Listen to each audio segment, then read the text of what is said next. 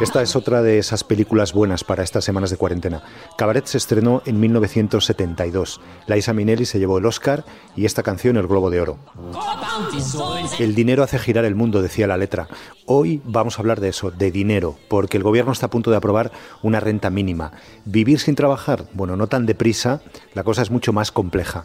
Para empezar, hay que diferenciar entre renta básica y renta mínima. Un ingreso mínimo vital, como el que va a poner en marcha España, parece, para, alrededor de un millón de hogares, serían unos tres millones de personas, y que puede estar eh, en el entorno de unos 400 euros al mes, es básicamente un complemento para que los hogares con menos recursos puedan llegar a final de mes.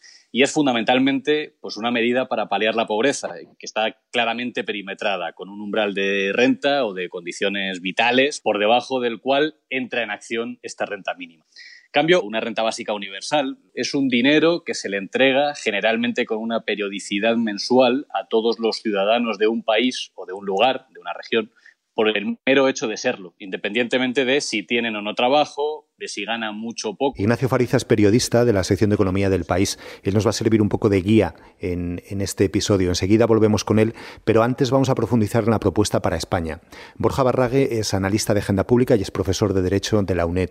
Borja, de lo que sabemos hasta ahora, ¿quién tendría derecho a esa renta mínima aquí en España? Solo aquellos que queden por debajo de un determinado umbral de ingresos. No se conoce de momento, pero lo podríamos situar alrededor quizá del umbral de la pobreza. Pues estaríamos hablando en torno a 640, 650 euros aproximadamente. Todas aquellas personas que eh, quedaran por debajo de ese umbral, pero tradicionalmente pues, eh, hemos considerado que aquellas personas que son elegibles para los programas de garantía de ingresos mínimos son aquellas personas que están en, en, riesgo de pobreza, digamos, ¿no? Eh, de pobreza relativa, lógicamente. ¿Quieres decir, perdona, que si en un hogar hay dos hijos, que esa prestación sea mayor? Quiere decir que haya una cantidad suplementaria por hijo, por ejemplo. Sí, hay, una metodología de la OCDE, pero bueno, sí, supongo que ese tipo de cosas es, es, las que están discutiendo, ¿no?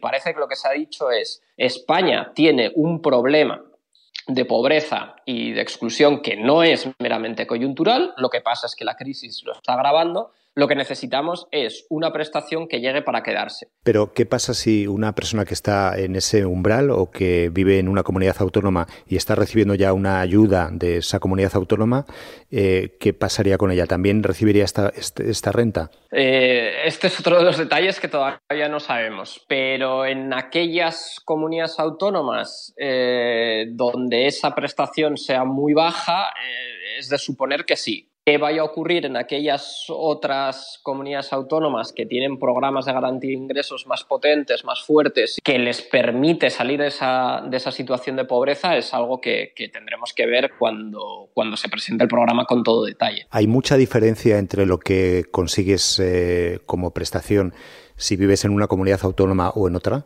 Sí, hay diferencias muy sustantivas. Está el País Vasco, está Navarra, está Asturias y está Cataluña que tienen eh, programas de garantía de ingresos autonómicos mm, razonablemente bien dotados, alcanza a mucha de la población que está en riesgo de, de exclusión o de pobreza y otras comunidades que, y aquí ya prefiero no, bueno, no, no, señalar a nadie, ¿no? pero hay otras comunidades que desde luego no han, no han desarrollado como esas cuatro comunidades autónomas sus programas y cuando llega además es en cuantías insuficientes. O sea, lo que nos estás contando es que si en una comunidad autónoma reciben ya una, una ayuda muy alta de esa comunidad, que igual anule el hecho de que exista este suplemento. Quizá esa, esa sería una posibilidad, sí. Ese, esa es una, ese, es, un detalle que tenemos que ver cuando se presente el programa.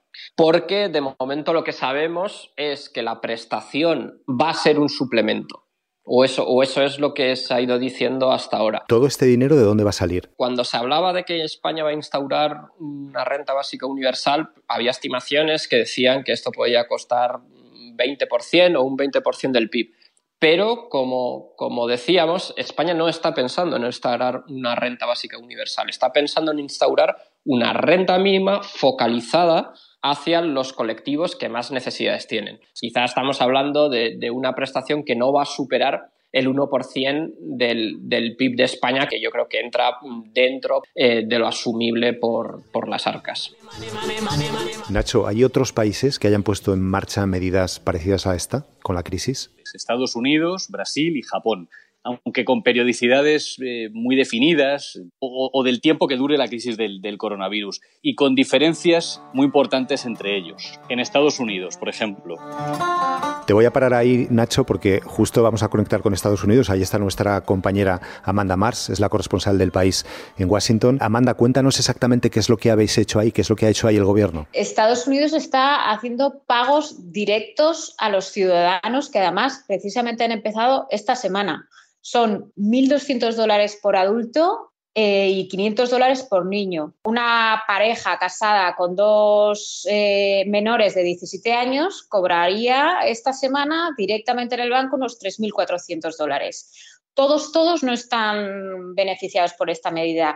Eso es para todos aquellos que ganen menos de 99.000 dólares y eh, los que ganan entre 75 mil dólares al año y 99 mil dólares al año, también cobran, pero cobran menos de esos 1.200 dólares. ¿Ese sueldo que nos dices anualmente es un sueldo de clase media o es un sueldo alto? Vemos 99 mil dólares, a lo mejor desde el punto de vista de alguien a lo mejor en España parece un sueldo muy alto, pero aquí en Estados Unidos el nivel de vida es más alto, entonces uno no tiene que hacerse la equivalencia de que son 99.000 euros y los recibe todo el mundo que prácticamente que está registrado en la Seguridad Social de Estados Unidos o que sea contribuyente. Y es un pago único, no es un pago mensual. De momento es único, pero forma parte de un paquete mucho más amplio de medidas de rescate que incluye también pues una protección por desempleo, facilidad de préstamos. Según se agrave esta crisis es probable que el Congreso de Estados Unidos se tenga que poner de acuerdo en más en más inyecciones de estímulos, en más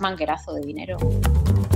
Me decías que había otro caso que era el de Brasil, ¿no? Sí, en, Brasil es, distinto al, caso de Estados Unidos, ¿no? Tendrá una duración de tres meses y aquí sí estamos hablando de algo similar a una renta básica, aunque no universal. Justo esta semana hablábamos con Nayara Galarraga, que es la corresponsal del país en eh, Sao Paulo, en Brasil, y nos daba justamente los detalles de en qué consiste esta ayuda ha puesto en marcha una especie de renta básica de 600 reales, que son como 115 euros, 105 dólares, que ya han empezado a pagar. Y esto es un pago que van a hacer durante tres meses para como 60 o 70 millones de personas que han montado todo un supermecanismo para, para que se pueda pedir y se pueda pagar a través de medios electrónicos, para que la gente no se aglomere en en, los cajeros automáticos y en los bancos.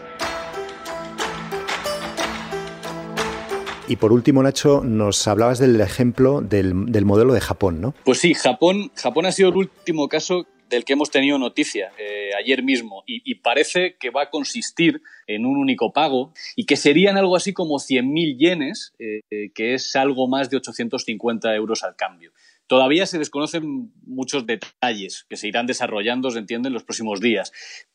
Como si también, por ejemplo, incluirá a los niños o no, en cuyo caso tendría un coste total de aproximadamente el 2% del PIB, que es bastante, en uno de los países ya de por sí más endeudados del mundo.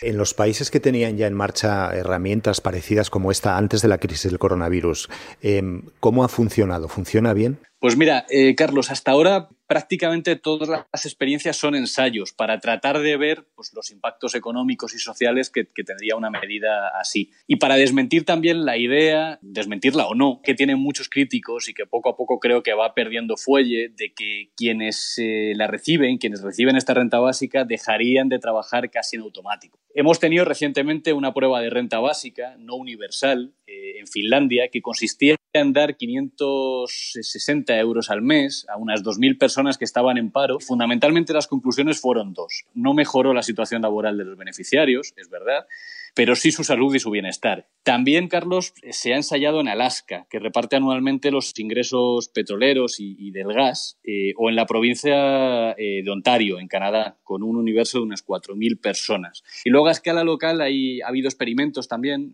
en algunas ciudades, por ejemplo en, Utrecht, en Holanda. En todos estos casos, y es importante creo subrayarlo, son complementos a, los esquemas tradicionales del estado de bienestar, de educación y sanidad sobre todo, y no sustituto de, de ellos. ¿no?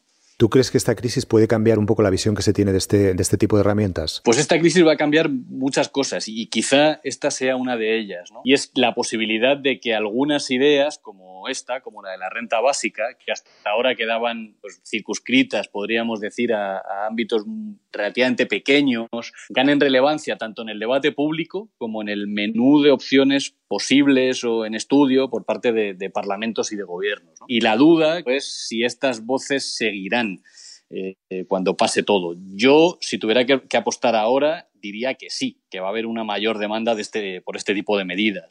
Hay otra corriente de fondo que no hay que perder de vista, que es la, pues, la paulatina automatización del trabajo y la necesidad de asegurar un piso vital para todos los miembros de una sociedad. Eh, la verdad es que es una utopía, yo creo que cada vez más cercana. Ignacio Fariza, gracias. Como en tantas y tantas cosas de esta crisis, veremos lo que pasa. Terminamos así Crónicas de un virus. Soy Carlos de Vega, en los mandos técnicos, en la edición está José Juan Morales. Tenemos un correo electrónico al que nos podéis escribir, es audio. Queda un día menos, mañana pasarán más cosas. Gracias por escuchar.